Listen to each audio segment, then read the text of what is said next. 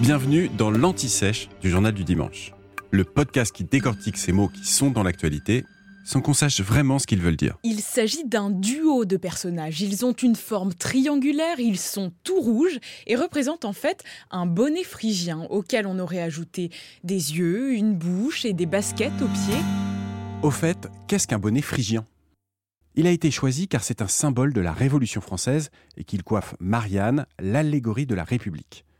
Mais les révolutionnaires n'ont pas inventé cette coiffe. Si on parle de bonnet phrygien, c'est qu'on pense qu'il est originaire de Phrygie, un ancien pays de la période antique situé au cœur de l'Anatolie, la partie asiatique de la Turquie actuelle. Paris, fils du roi Priam dans l'Iliade d'Homère, est souvent représenté avec ce bonnet.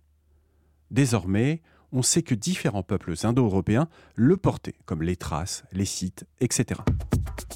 Si le bonnet phrygien est devenu un symbole de liberté au XVIIIe siècle, c'est parce qu'il fallait penser au pileus, un bonnet de même style, en feutre, que les esclaves affranchis portaient dans la Rome antique. Après la mort de César, Brutus avait fait battre une monnaie avec son buste et au revers un pileus entouré de deux dagues, une manière d'affirmer la liberté retrouvée après l'assassinat du tyran César. Le symbole est repris dans les jeunes États-Unis après l'indépendance. On peut encore le voir sur le drapeau de l'État de New York. Les révolutionnaires français s'en emparent dès 1790. Deux ans plus tard, il est tellement dans l'usage courant que les Parisiens qui ont pris les Tuileries ont forcé le roi Louis XVI à le porter pour montrer son attachement au mouvement. Il perd ensuite de sa popularité sous Napoléon, puis revient à la mode après. Dans son célèbre tableau La liberté guidant le peuple, Eugène Delacroix coiffe Marianne d'un bonnet phrygien.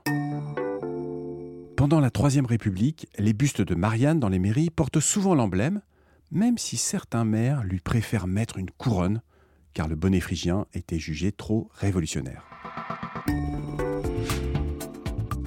Vous venez d'écouter l'Anti-Sèche du Journal du Dimanche, le podcast qui répond à la question que vous n'osiez pas poser.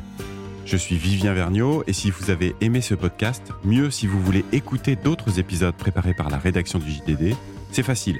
Abonnez-vous, suivez-nous, c'est gratuit. On vous donne rendez-vous trois fois par semaine en podcast et tous les jours sur le JDD.fr. À bientôt.